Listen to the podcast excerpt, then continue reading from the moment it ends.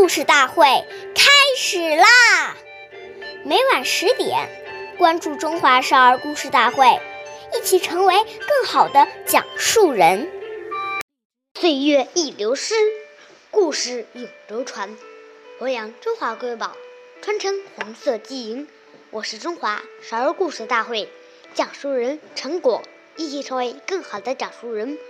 今天我给大家讲的故事是《故事大会》红色经典故事第二十集《鸟枪换炮》。一九五八年那个时候，延安没有电，经常于夜间写作的毛泽东爷爷是十分辛苦的。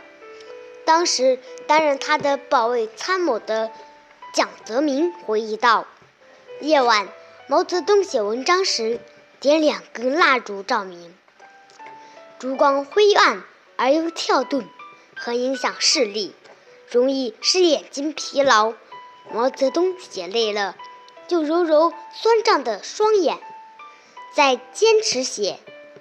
后来，周恩来爷爷派人从重庆带回一盏带有玻璃罩的煤油灯，这种小油灯用铁皮制作。表面涂一层褐红色的纺衣透，由于高度不高，往往要支翘一个十厘米高的圆柱形状的木座。